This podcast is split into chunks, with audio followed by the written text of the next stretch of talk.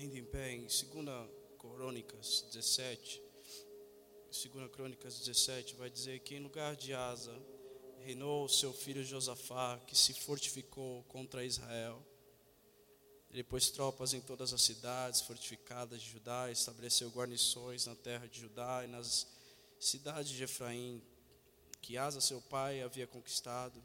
O Senhor esteve com Josafá, porque ele andou nos primeiros caminhos de Davi, o seu pai. E não buscou os balaíns, pelo contrário, buscou a Deus. E andou nos seus mandamentos e não segundo as obras de Israel.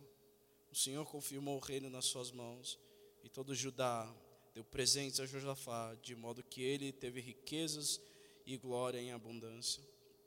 O coração dele se tornou ousado em seguir os caminhos do Senhor, e ainda tirou os lugares altos e os postes da deusa Azerá que havia em Judá.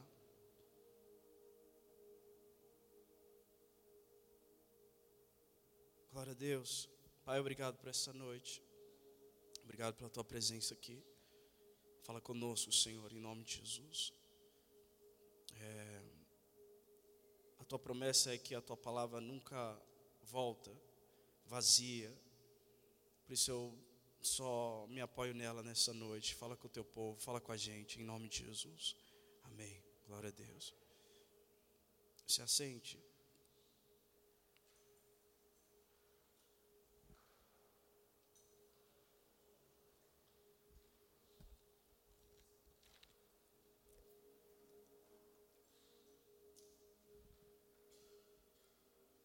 Coração dele se tornou ousado em seguir os caminhos do Senhor, e ainda tirou os lugares altos e os postes da deusa Azerá que havia em Judá. São características de um rei, o nome desse rei é Josafá. E é um pouquinho sobre ele que nós vamos falar hoje. Aliás, ele é um dos personagens principais da noite. Se você puder abrir também a sua palavra em 1 Crônicas, capítulo 18.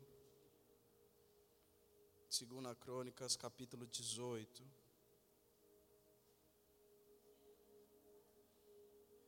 Já acabamos de falar, aliás, o 17 começa citando algumas características de, de, de Josafá como rei. Eu vou repeti-las em resumo, porque eu as anotei. Josafá foi um rei que fortificou Israel. São as primeiras descrições que a Bíblia nos, nos dá. Josafá buscou a Deus, andou nos mandamentos e não segundo as obras de Israel. Não fazia o que o povo fazia, ele não era influenciado por aqueles que diziam ser povo de Deus, mas não eram. Foi o Senhor que confirmou o rei nas mãos, o reino nas mãos dele, ou seja, foi o Senhor que fez de Josafá rei e não outra pessoa, homem algum. Ele tirou os altos e os postes da deusa Azerá mais para frente vão vir outras características dos feitos de Josafá. Por exemplo, ele meio que criou uma escola bíblica. Ele chamou alguns ministros, pediu para que eles se espalhassem, pregassem a palavra da lei, o, li, o que estava contido no livro da lei, para as pessoas no meio da rua, e as pessoas eram evangelizadas. A Bíblia diz também que ele era poderoso, tinha fortalezas construídas, tinha gente de guerra e homens valentes. Mas o que resume Josafá é que Josafá era um rei que temia Deus. Amém, gente?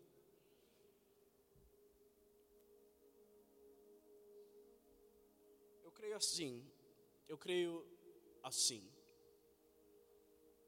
Quando Deus fala com a igreja sobre algo, é porque a igreja está precisando daquilo, amém, gente? Lá em Apocalipse a gente vai ver as cartas para as igrejas. Deus escreveu cartas específicas para essas igrejas, descrevendo quem, ela, quem elas eram e o que elas precisavam fazer para melhorar ou para se manter. Eu creio que, nesse, que esse mesmo Deus, ele continua agindo dessa mesma forma. Existe uma carta específica para nós, como igreja, nesse lugar hoje. Por exemplo, existiu uma carta específica para os obreiros na quarta-feira passada, onde o pastor Rogerinho nos veio relembrar que precisamos temer a Deus. Eu creio que se Deus está falando que sobre temor a Deus para um povo é porque o povo não está temendo a Deus da forma que deveria temer. Amém, gente? Eu creio que Deus falou através do nosso pastor domingo passado que Ele é o Deus da provisão. E se Ele falou para nós que Ele é o Deus da provisão, é porque às vezes a gente duvida que Ele é o Deus da provisão. É simples assim, é fácil, não tem complicação. Eu não sei nem onde a gente vai com essa palavra aqui, eu só sei que eu fui anotando o que Deus falou e a gente vai indo. Porque eu creio fielmente que se você abrir os seus ouvidos, não só os físicos, mas o ouvido daqui, Deus vai mudar a gente. A gente está precisando de mudança, a gente está precisando de melhora, a gente está precisando crescer. Amém, gente? Já falamos aqui sobre as características boas de Josafá, mas Josafá tinha um problema. Ele gostava de fazer certas coisas do seu jeito. E hoje eu quero Hoje o Senhor quer falar, começar a falar de um tema confiando em Deus. Amém? Confiando em Deus no escuro. Confiando em Deus no escuro. Porque, meu irmão, eu vou pular a parte de que confiar em Deus quando tudo está bom é fácil, tá? Eu vou pular essa parte, a gente vai direto para o hardcore mesmo. Verso 1, capítulo 18. E Josafá tinha riquezas e glória em abundância. Vamos repetir isso juntos? E Josafá tinha riquezas e glória em abundância. Ponto. Eu sei que tem uma vírgula, mas vamos colocar um ponto. E Josafá, tinha riquezas e glória em abundância. Ah, é fácil perceber que quando as coisas fluem bem, naturalmente, quando os padrões desse mundo são preenchidos. Por exemplo, se eu falar para um amigo meu, ímpio, que não conheceu a Deus ainda, que havia um rei chamado Josafá, que ele tinha riquezas e glória em abundância, ele vai falar que Josafá zerou a vida, que Josafá está bem. Em algum momento você falou assim: Poxa, está dando tudo certo na vida. Se você é mais crente, você falou: Está dando tudo certo, mas deixa eu me preparar porque isso não é o normal. Vai vir bomba. O restante desse versículo diz que Josafá, tendo riquezas e glória em abundância, ele toma uma decisão ele se tornou genro de Acabe. É um ponto chave. Ah, pastor, mas eu não sei quem é Acabe. Deveria, mas vou contar. Acabe, 1 Reis 26, se eu não me engano. Na Bíblia está escrito que foi o pior rei de Israel o pior. Muitos fizeram o que não era segundo o coração de Deus, mas Acabe foi o pior rei de Israel. E a gente leu que Josafá era um cara segundo o coração de Deus. Que Josafá, ele fazia o que era correto segundo ou diante aos olhos de Deus. A gente leu aqui que Josafá destruiu os altares. A gente lê aqui que Josafá ele destruiu os postes da deusa Azerá. Então Josafá foi um cara que era contra a idolatria que estava acontecendo em Israel quando ele tomou posse. Mas ele também tomou uma decisão que quase, vou dar spoiler, quase destruiu a vida dele.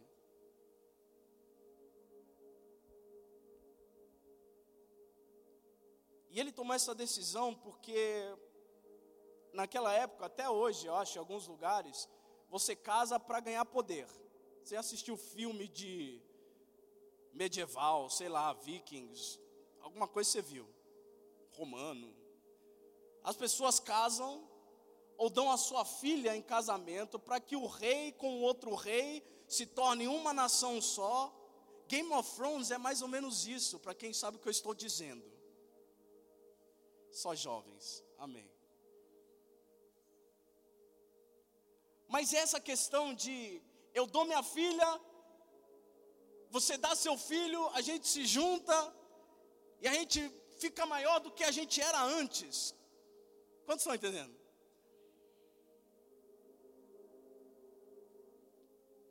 Mas se Deus já tinha feito Josafá crescer em abundância, para que que botar a mão em uma coisa que Deus já está fazendo? Amém, gente. Então é uma parada meio política.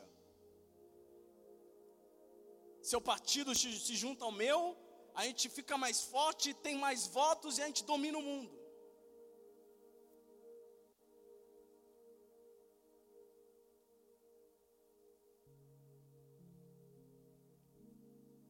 Josafá fazendo isso, por causa de vínculo de casamento, ele esqueceu que a estratégia mais sábia era obedecer a Deus e não se juntar a um ímpio.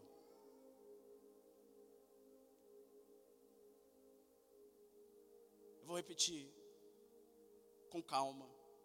Se quiser dormir, ok. Mas é assim que Deus mandou fazer. Josafá, ele esqueceu, ao fazer um vínculo com um ímpio, que era mais importante obedecer a Deus.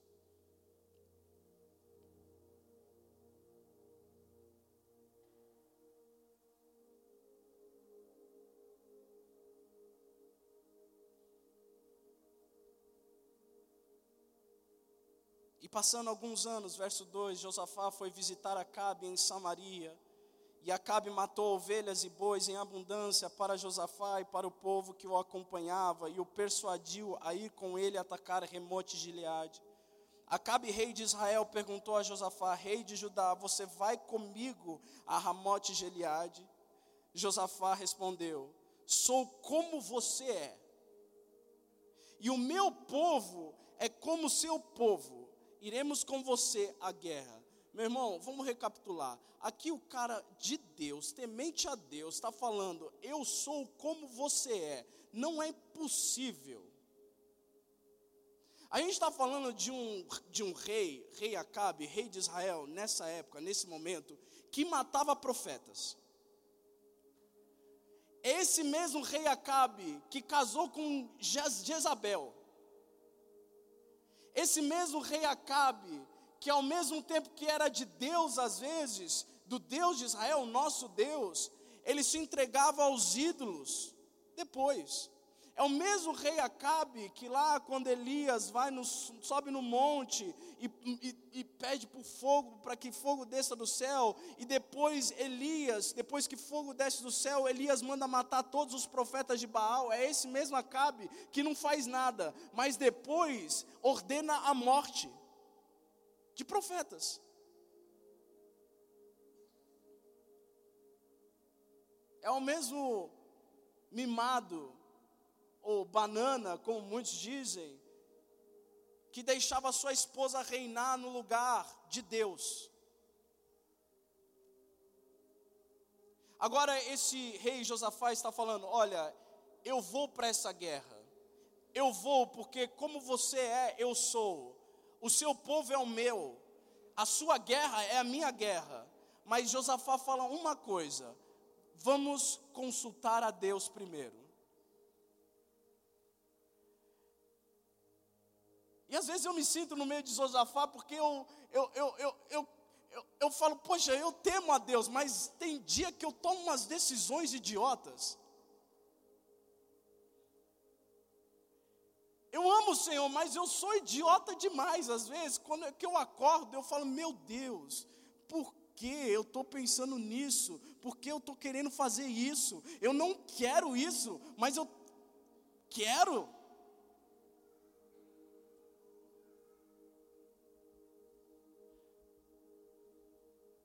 Josafá disse: consulte primeiro a palavra do Senhor.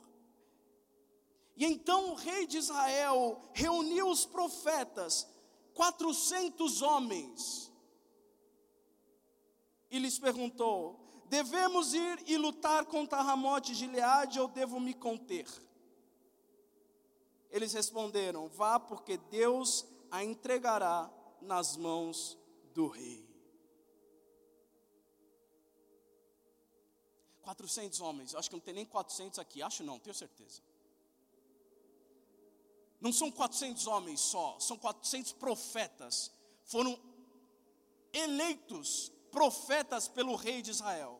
400 profetas foram até, sei lá, o palácio, na sala principal do rei e falaram: Vai, rei, porque você vai ganhar. Só que o que teme a Deus, mesmo errando, mesmo tomando umas decisões erradas, dentro dele, continua falando a alguém. Alguém continua falando. Amém ou amém, gente? Quantas vezes eu estive em lugares errados, quando jovem, e eu sabia que eu estava no lugar errado.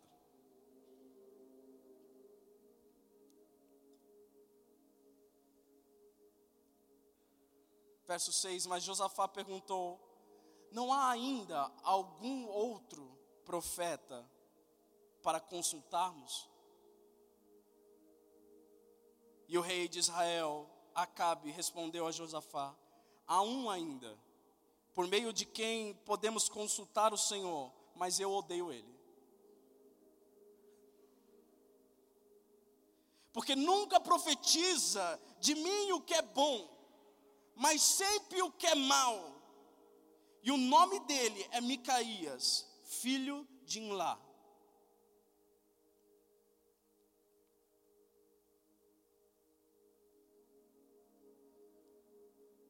Problema de a gente começar a fazer as coisas com as nossas mãos é que a Bíblia é totalmente contra. Isaías 51, 50, verso 11 ou 10, não lembro, vai dizer: as tochas que vocês acendem na escuridão vão levar vocês a profundo tormento. É Deus falando o seguinte: eu que coloquei vocês na escuridão, então esperem eu tirar vocês da escuridão. Não acendam fogo de vocês para sair da escuridão. Quem tira vocês ou quem mantém vocês na escuridão no tempo que eu quero, sou eu. Só que o crente tem um, trampa, um, um problema enorme de ficar onde tudo está quieto. É um tormento por quente silêncio. Mas na verdade o verdadeiro tormento é quando nós agimos do nosso jeito. Eu quero crescer o meu reino, Josafá disse. Então eu vou me unir a Cabe, casando com a filha dele. está escuro, não está tendo crescimento nessa área. Então, sabe o que eu vou fazer? Eu vou gerar crescimento de um jeito que eu sei que vai, vai dar resultado. Eu não sei se você se encaixa nisso, eu me encaixo perfeitamente. Deus, o Senhor está atrasado, ou o Senhor está demorando, ou o Senhor não está falando, ou o Senhor não está nem me mostrando o caminho, deixa eu agir, porque tá, o tempo está acabando.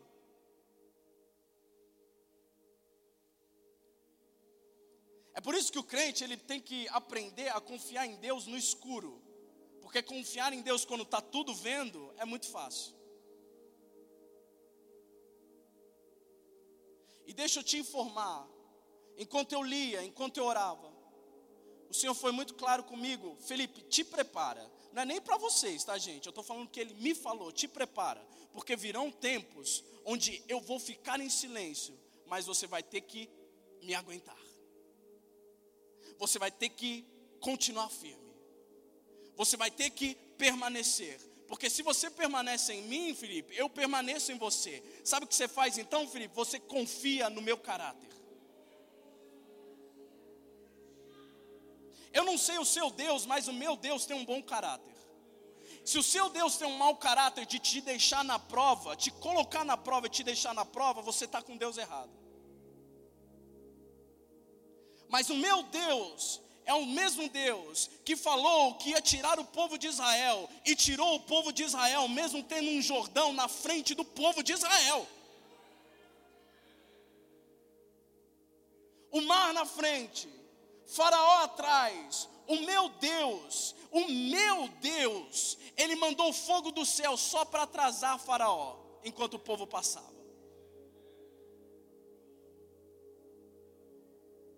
Deixa eu te contar mais sobre o meu Deus. O meu Deus, quando todos passaram, fechou o mar.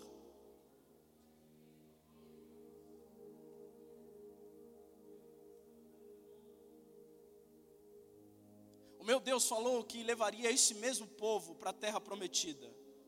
E ele cumpriu.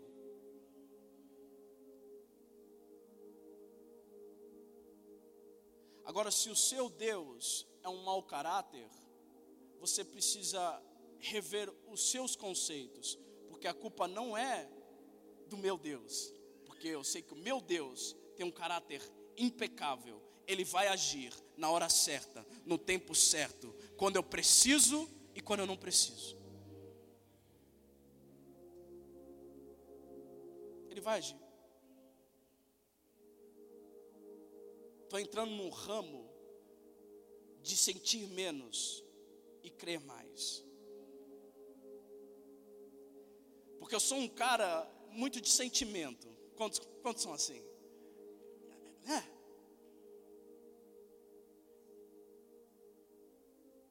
me abraça. Dizem que eu não gosto de abraço, mas eu gosto um pouquinho. Gosto de estar perto de pessoas, gosto de dar risada. A gente gosta dessa conexão. Brasileiro é assim, sentimental. Rainha da Inglaterra morre, a gente chora e fica postando no Instagram, mas a gente não tem nada a ver. sem nenhum momento orou pela rainha enquanto ela estava doente, você nem sabia que ela estava doente. Mas o brasileiro é assim, sentimental. Meus amigos alemães, eles não postaram nada, porque o alemão é assim, eles não estão nem aí. Amanhã eles vão ter que trabalhar, a rainha não vai dar nada. Mas a gente gosta de sentir o ministro de louvor gosta de sentir a presença de Deus no louvor. E quando a presença de Deus não vem no louvor, o ministro de louvor chega em casa, senta.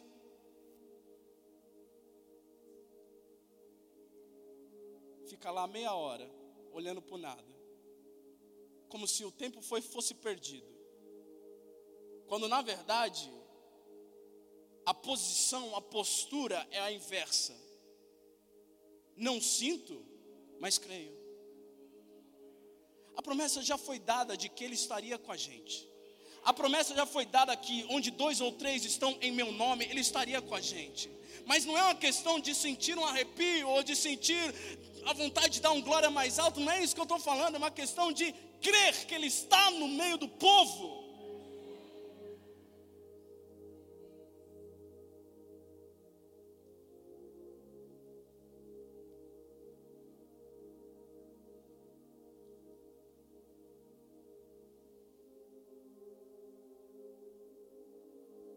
De experiências, meu irmão. Não é só de vista. A gente, o nosso beabá não é ver. A fé é o oposto. A fé do cristão, ela é o inverso. A gente não vê nada, mas a gente crê. A gente não vê nada no ministério acontecendo, mas a gente crê. A gente não vê nada acontecendo na nossa família, mas a gente crê. A gente vê nada acontecendo no trabalho, mas a gente crê. E de repente, quando a gente não vê nada, mas a gente permanece, lá no ministério começa a acontecer. Lá na família começa a acontecer. Lá no trabalho Deus começa a fazer. É assim.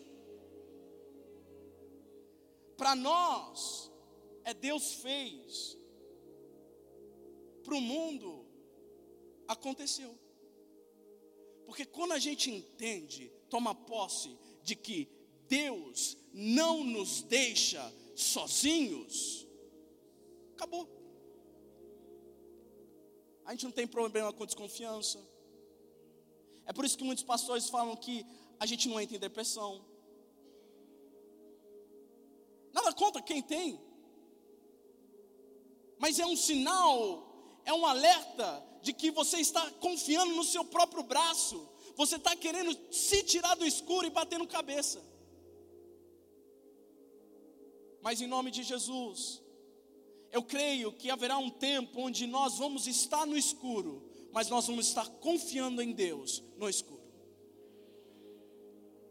Porque, meu irmão, eu vou repetir isso centenas de vezes, até ele voltar. Isso aqui não se compara com aquilo que ainda está por vir. Se isso não for evidente de você, eu continuo orando e falando: busca primeiro o reino dos céus e a sua justiça, porque as demais coisas, aquilo que você precisa aqui, para se manter aqui, Ele dará.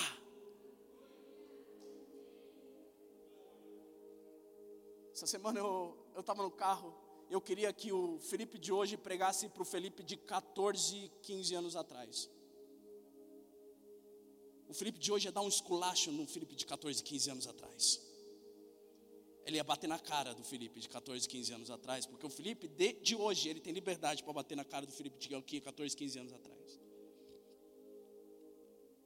Porque o Felipe de hoje entendeu que não é sobre ter ou ser, é sobre se manter e permanecer. Meu irmão, amanhã você vai trabalhar de novo, mas a diferença do crente é que trabalhando com o Espírito vivo dentro de você, é sorriso na cara, é crendo que Deus vai fazer alguma coisa, não sei quando, mas Ele vai. verdadeiro cristão não é hipócrita, achando que Deus vai fazer se ele mesmo não fez nada. Ele é o Deus da provisão? É, mas leva o seu Isaac para cima. Ele é, ele, ele provê. Mas na hora dele pedir para você dar o Isaac, você não dá. Eu creio nesse Deus, que Ele olha de cima, como o salmista disse, Ele se levanta, olha e procura um lugar para fazer morada, para habitar.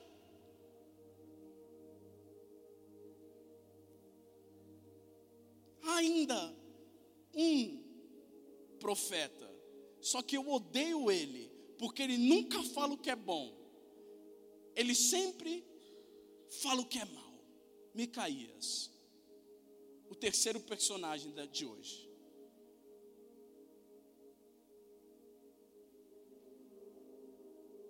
E Josafá disse: O rei não deveria falar assim. Sabe aquele toquinho? Rei, eu estou com você. Mas eu estou prestes a não estar tá mais. Não estou mais querendo estar. Tá. Porque você não deveria falar assim, não. A gente não tem amigo que ah, Deus, Deus é isso, Deus é aquilo. Onde você fala, hum, hum, hum, fala isso não. Não, gente, vocês não têm? Vocês vivem?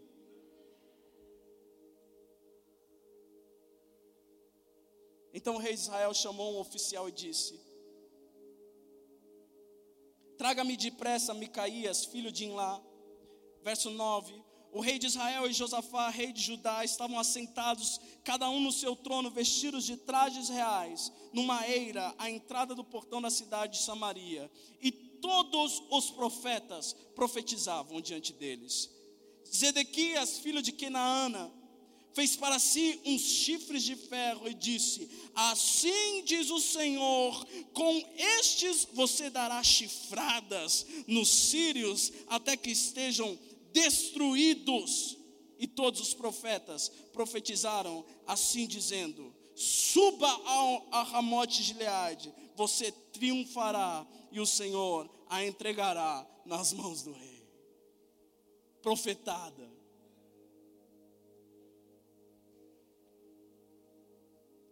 Fala o que eu quero ouvir. Vem em mim, Jesus. 400 profetas falando: Deus vai te dar a vitória, Cabe.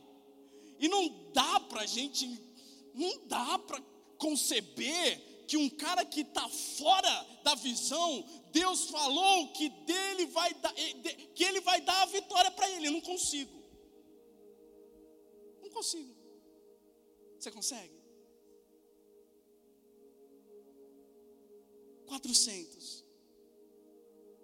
400 profetas falando: Vai, rei, Deus é contigo e Ele vai te dar a vitória.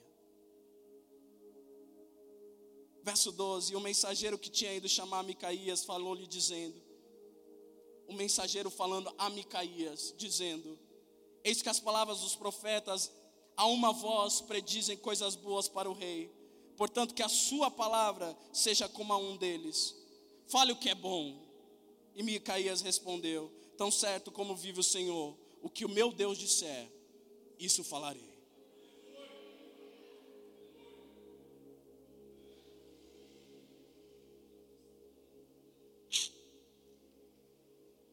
E quando chegou à presença do rei, este lhe perguntou: Micaías, devemos ir a Ramote de Leade para a batalha ou devo me conter?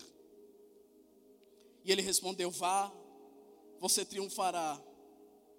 Eles serão entregues nas mãos de vocês. E o rei lhe disse: Quantas vezes devo fazer você jurar que não me fale a não ser a verdade, em nome do Senhor? Dá para perceber quando ele, alguém está te zoando, amém? Dá.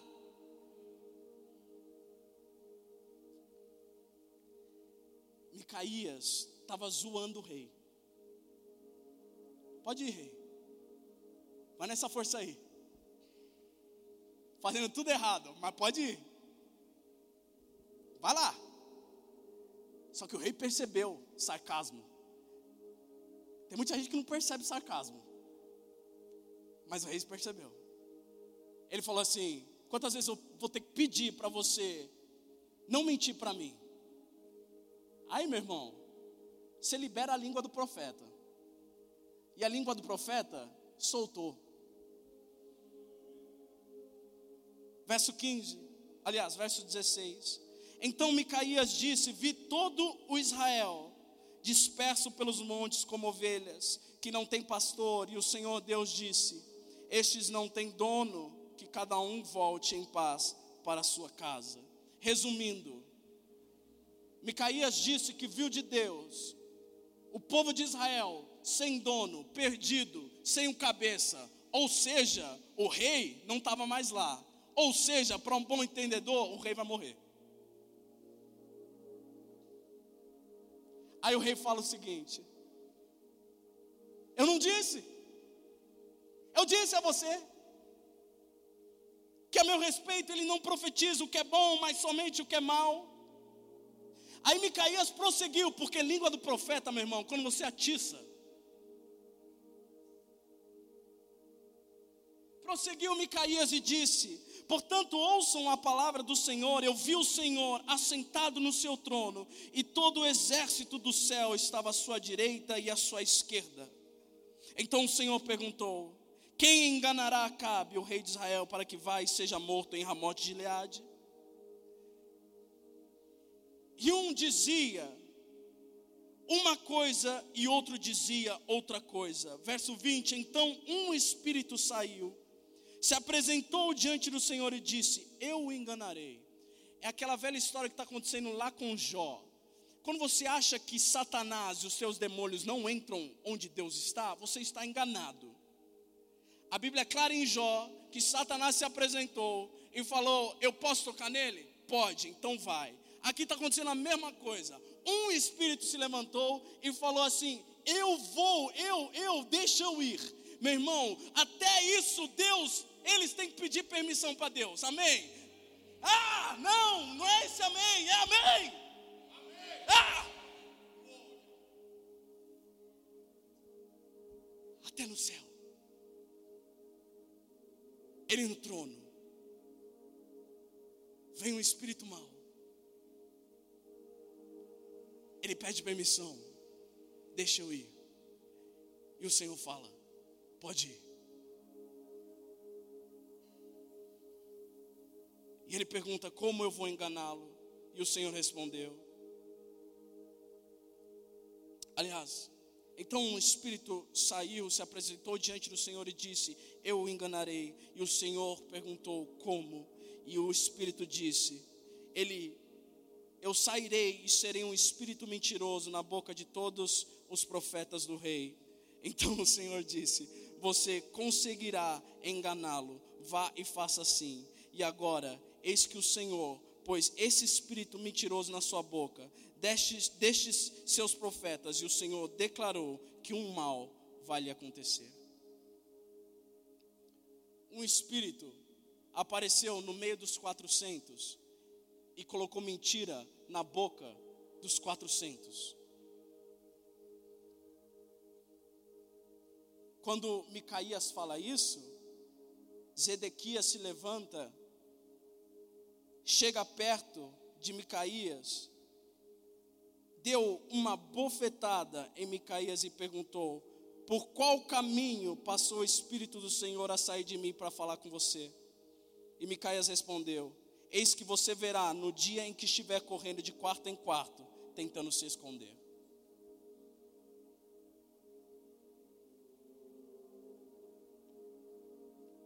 Então o rei de Israel disse: prendam Micaías e levem-o de volta a Amon, governador da cidade, e a Joás, filho do rei, e digam: Assim diz o Senhor, assim diz o rei: metam este homem na cadeia e o ponham a pão e água, até que eu volte em paz. E Micaías disse: Se o rei de fato voltar em paz, é porque o Senhor não falou por meio de mim.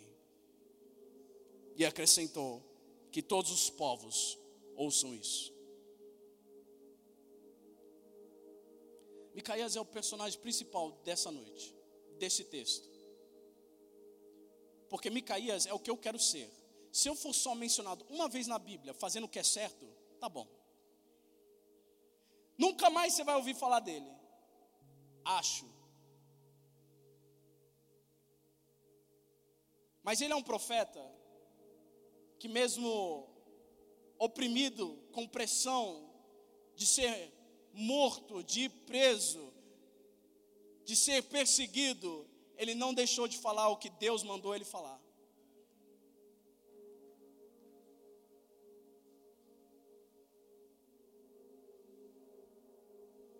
Um verdadeiro homem de Deus, disposto a ser preso pelo Senhor, deixa eu te falar, a gente precisa acordar para o que realmente é o Evangelho.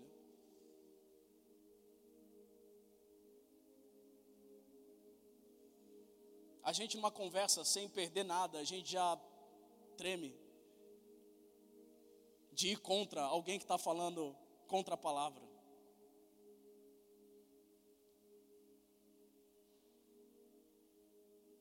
Vinte e oito.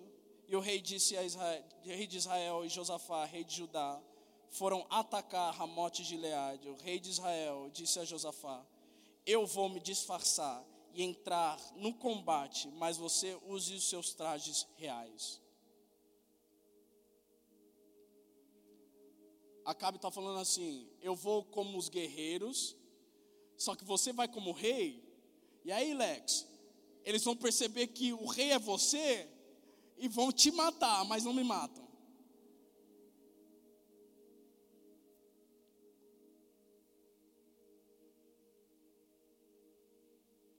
E assim o rei de Israel se disfarçou e eles entraram no combate. Eu não estou entendendo Josafá nessa história agora. Eu não estou entendendo ele, de verdade. Você entende ele? A gente só está lendo Bíblia, gente só está conversando mesmo. É assim mesmo que funciona às vezes. Eu não estou entendendo Josafá. Pô, homem de Deus, mas tá burro, idiota às vezes, eu não sei, cara. Mas aí eu olho para o Josafá Felipe, é exatamente a mesma coisa, burro idiota às vezes também. A gente vai indo, vai indo. Não, você vai de rei, eu não vou. Ora, o rei da Síria, sabe o que ele falou? Ele ordenou os capitões dos seus carros de guerra que não lutassem nem contra pequeno, nem contra grande, mas somente contra o rei de Israel.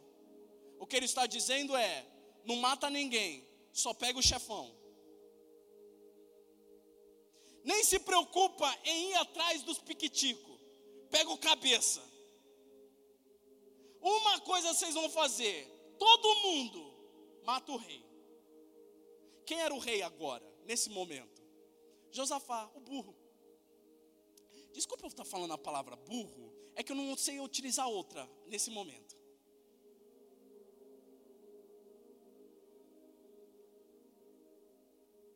Tá bom, vamos para a guerra.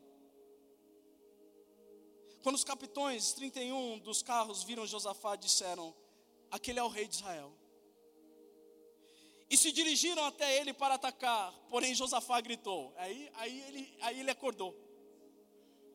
Josafá gritou e falou: Talvez, eu não. Perceberam, e o Senhor socorreu, Deus os desviou dele. Meu irmão, maravilhosa graça. O Senhor desviou ele da atenção dos guerreiros. Ele gritou, mas gritar, meu irmão, na hora do vucu-vucu, Leque sabe, o pastor Lê sabe. Na hora do pá, pá, pá, pá, pá, bum, bum, bum, bum, bum, não tem essa de ah, não. É mata todo mundo e acabou, meu irmão. Mas Deus é gracioso demais. Ele desviou dele.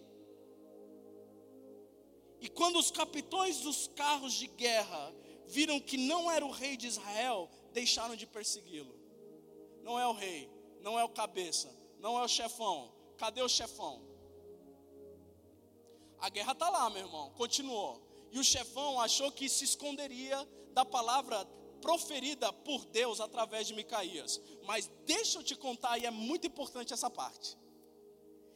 Esse texto remete a exatamente o julgamento final.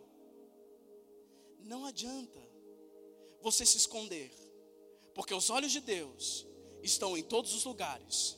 Ele vai achar um jeito de te achar. Cadê o chefão? Não sei. Vamos procurar. Ele deve estar vestido igual o humano que acabou de fugir. Não, não está. Não tem ninguém. Então vamos atirar em todo mundo. E é isso mesmo que eles fizeram. Então, um homem, repita comigo: um homem.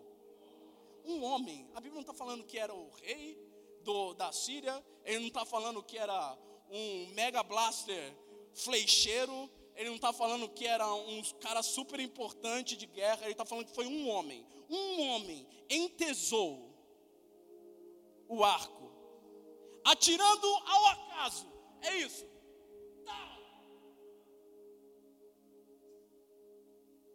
um homem, um Zé Ninguém, no meio de um monte de gente, pegou um arco e falou: whatever. Puf! Atingiu o rei de Israel por entre as juntas das armaduras. E então Acabe disse ao condutor do seu carro: Dê a volta, leve-me para fora, porque eu estou gravemente ferido.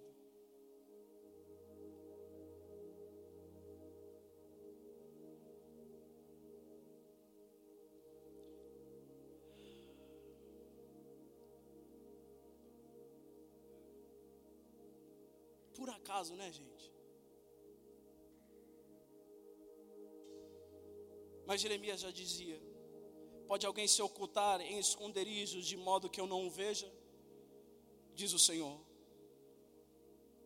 Não encho eu os céus e a terra, diz o Senhor. E o Senhor falou comigo: para muitos, a última tentativa, Felipe, vai ser fugir. Mas eu vou dar um jeito, natural ou sobrenaturalmente, de achar todos. Adão e Eva, onde vocês estão? Estavam lá escondidos. Deus acha. Deus acha. Então a gente tem três personagens. Eu só li, gente expliquei. É isso que a gente tem que fazer aqui em cima: ler e explicar. Três homens. Um homem temente a Deus que erra. Um homem totalmente desobediente a Deus, disposto a enfurecer o nosso Deus. E um profeta que se recusa a ser como todos são. na história, agora você se encaixa. Mas eu quero terminar dizendo que é preferível ser Micaías e preso do que acabe numa carruagem.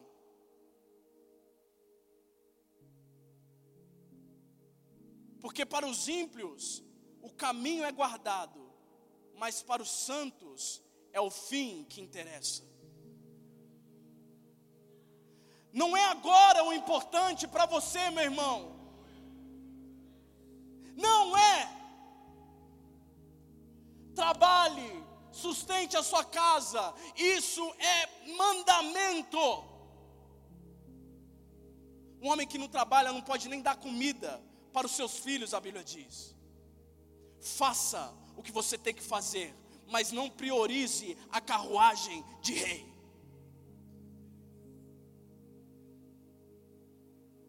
Que eu mais aconselho jovens hoje são os jovens desgastados pelo trabalho. Jovens que admitem que não tem mais tempo para Deus. Se eu estou falando de jovens, imagina você adulto que chega, sai às oito e chega às nove horas da noite e só quer dormir. Nós somos assim.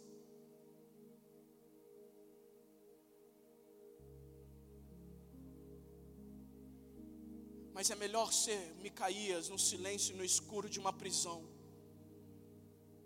não sabendo por que ele está lá, que mal que ele fez, do que um rei fugindo da morte. Eu olho hoje os meus amigos. E eu os vejo fugindo da morte na bebida, fugindo da morte nas drogas. Eu vejo homens e mulheres fugindo da morte em, em, em, em, se, em se colocar em cavernas e se simplesmente se dar para as doenças desse mundo.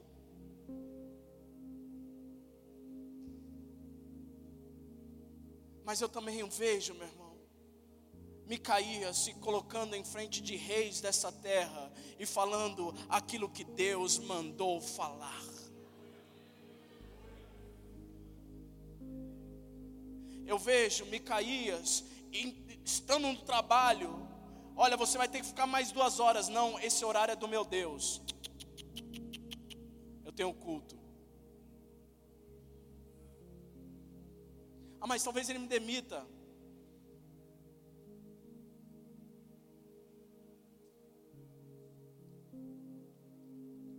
Porque é melhor um ser demitido hoje do que Jesus voltar amanhã e te ver sem óleo.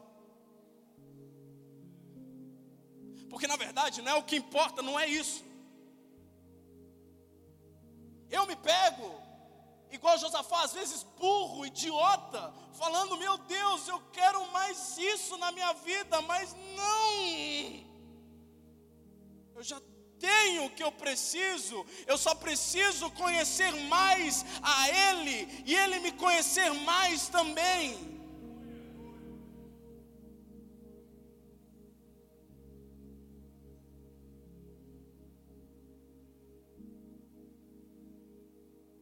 Flecha encontrou o rei disfarçado, pegou entre a armadura, achou um ponto, igual um míssil procurando pecado.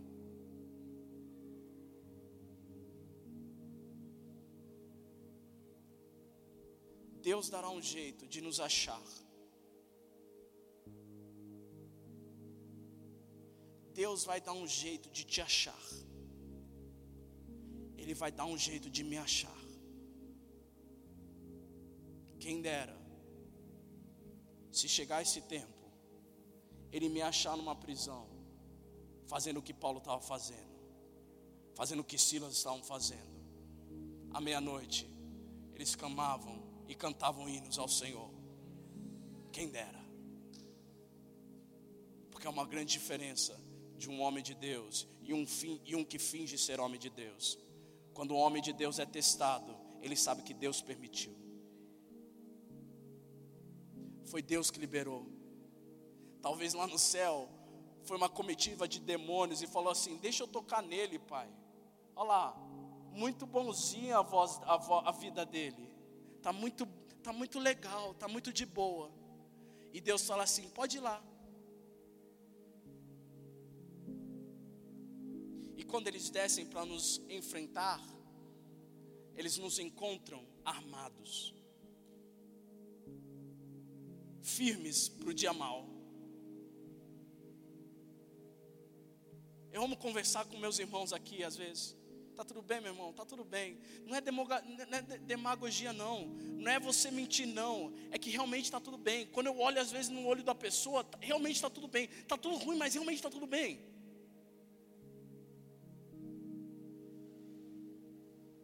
Isso, isso, isso me dá um, um pré-treino para o meu dia seguinte. Falando, caramba, tá, tá uma droga. Mas ele está firme. Por quê? Porque o verdadeiro homem de Deus sabe que ninguém toca nele se não houver permissão de Deus.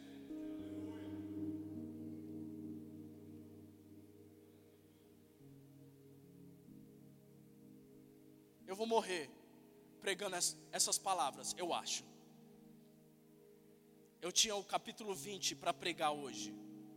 É um pouquinho depois. Depois vai lá, é só bênção, é só glória. Falei, Deus, vamos pregar uma coisa mais legal?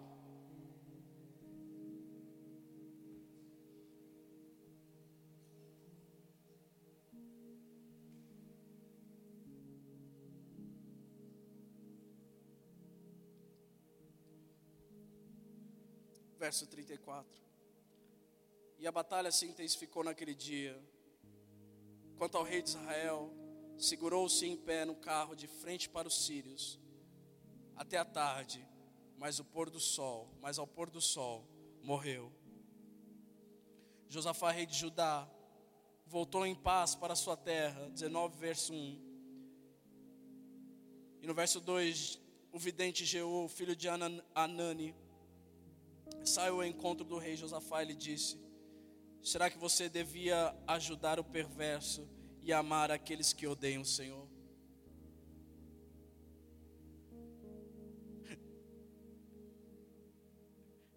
Josafá voltou em paz para casa, disse o verso 1. Pela desobediência dele, era para ele estar morto agora. Mas a graça do Senhor alcançou Josafá. E a graça de Deus tem nos alcançado dia após dia. A graça de Deus é o motivo de nós não sermos consumidos. Eu sei que é a bondade, mas isso tudo envolve. É a graça de Deus, é a bondade de Deus que nos leva a arrependimento. As misericórdias do Senhor, elas se renovam todos os dias por causa da graça dele, porque ele olha para mim e para você e diz: eles vão conseguir. Eles erraram ontem, mas vai, vai mais uma chance. Eles falharam de novo, mas vai mais uma chance. Deixa eles tentarem de novo. Eles vão conseguir. E aí vem uma durinha. Será que você deveria se ajuntar com um povo que é ímpio? E a Bíblia termina dizendo que Josafá morou em Jerusalém e tornou a passar pelo povo de Berseba e o povo é invadido por uma multidão, diz a Bíblia. Josafá diz: Senhor, eu não sei o que fazer. Eu sinto no meu coração muitas pessoas falando: Eu não sei o que fazer. Mas aí vem um profeta e diz: Acalmem, o Senhor vai lutar por vocês. Nessa batalha, vocês não vão ter que lutar. Não, eu, não, eu não consigo conceber uma guerra sem lutar, mas na Bíblia existe. Porque nessa guerra, o Senhor confundiu a mente da galera e um começou a matar o outro da própria equipe.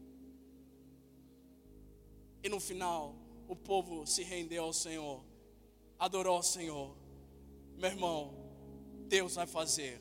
Eu não sei como, mas Deus vai fazer. Você só precisa se manter fiel. Por favor, não seja um enganador, não se esconda, não seja um cara trajado em outra pessoa. Só seja fiel. Às vezes é só isso que, que o Senhor quer ouvir da gente, eu não consigo. Não dá. Eu estou tentando sozinho do meu jeito, mas não estou conseguindo, me ajuda. Seja por nós, Deus, porque eu estou cansado. Até a minha fé eu estou querendo abandonar. Eu não, eu não consigo consertar a minha casa. Os meus filhos, eles, eles, eles não, não, não colaboram. E uma oração dessa sincera move o coração de Deus, meu irmão. Que façamos essas orações, não como forma de pedir as matérias, mas pedindo, Fá, Deus, me mantém no Senhor.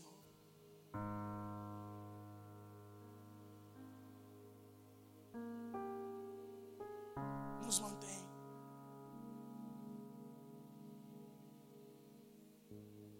Porque agora você vai se levantar. A gente vai orar.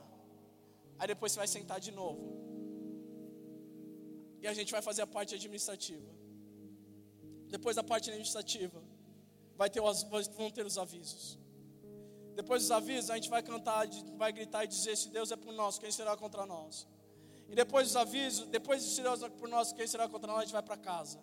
E lá na porta da sua casa, o diabo vai estar tá rodeando você como um leão para tirar a semente que foi colocada hoje. Estudei duas horas o leão essa semana como que ele se comporta.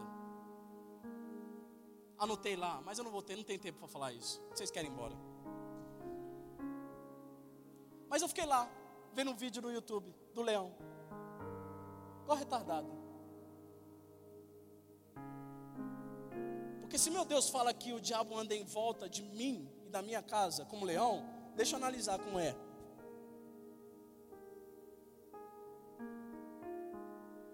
Deixa eu ver. Se o meu Deus fala que o diabo ele tem fome igual de um leão para me tragar, deixa eu ver como ele tem fome. Como é um leão com fome? Põe lá no YouTube, um leão com fome.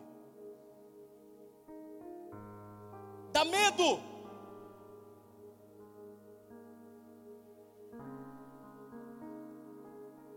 Ele vai sorrateiramente. Não é um golpe claro.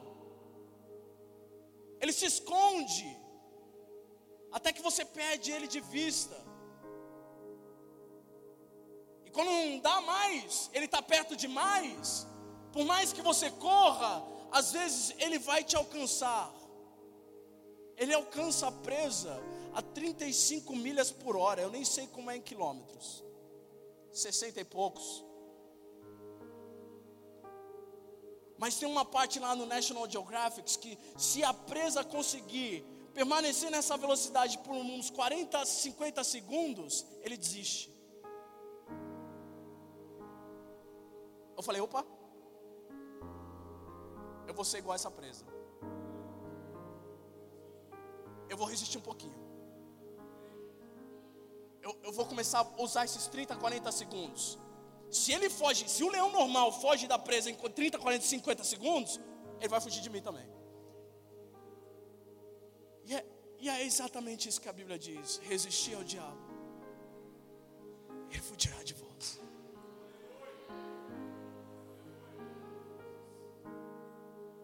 A minha oração não sou de apelos, mas a minha oração é simples, porque essa que vai fazer surtir efeito na minha e na sua vida.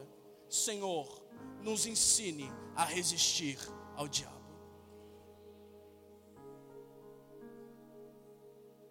Adolescentes, resistam. Jovens, resistam. Uma hora ele cansa, ele vai vir atacar de novo, mas uma hora ele cansa, Alex. Ele vai falar: não aguento mais perseguir esse cara. Ele estava pronto. Eu fui sorrateiramente, mas ataquei e ele não quis. Resista. Adultos, resistam.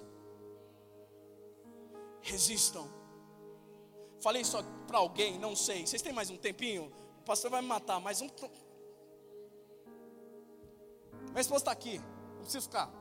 Fui, falei, acho que pro Fezão ou pro Gui, num dos nossos aconselhamentos, nas nossas conversas. Fui, tô, tô, cuidando da rede social do, do pastor de vocês. Amém, amém, gente? É? Ele é famoso, ele tem lá 80 mil, é isso aí.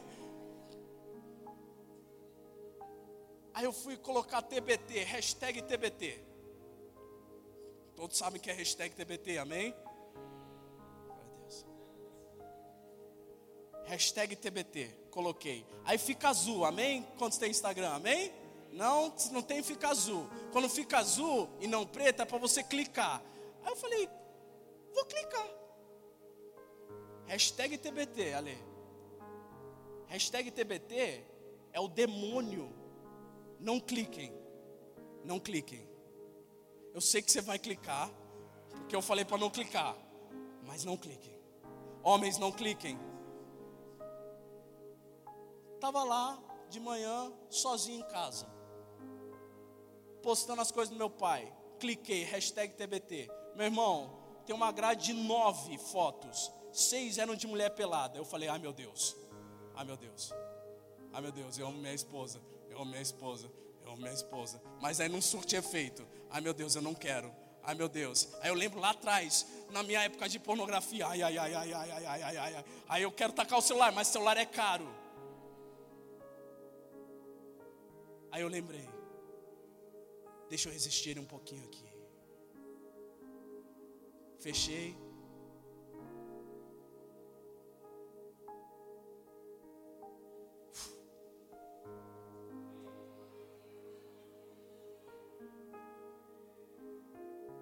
É um exemplo besta. Mas eu quero falar para você que funciona. Ah, mas pastor, é tão importante para você isso? Só Deus sabe. Só Deus sabe como é ser um filho de pastor e viver em pornografia. Como é ruim. Porque filho de pastor vai em sete cultos, né? Quando é criança. A gente não quer ir, mas a gente vai em sete. Então a gente tem os nossos erros, mas a gente tem que ir no culto à noite. Aí você vai no culto à noite e você fala: ai meu Deus, a pastora vai profetizar que eu fiz. Eu e Carol, a gente sempre era obrigado a sentar na frente, porque eles queriam ver a gente lá. Ai, ai meu Deus, eu vou ser exposto. É hoje. Pode falar. Eu já baixava a cabeça, pode falar.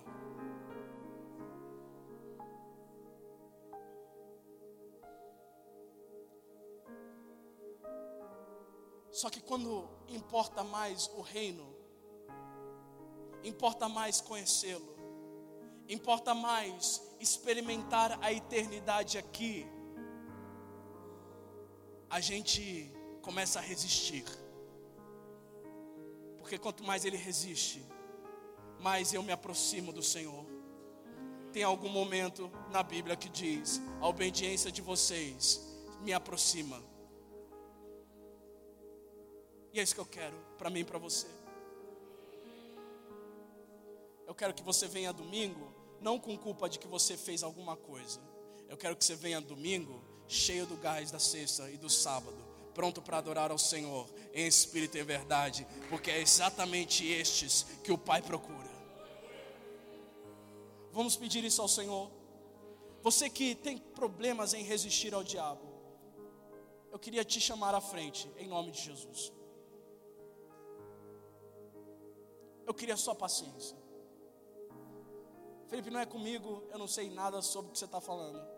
Só sua paciência. Eu só estou fazendo o que o Senhor está mandando eu fazer.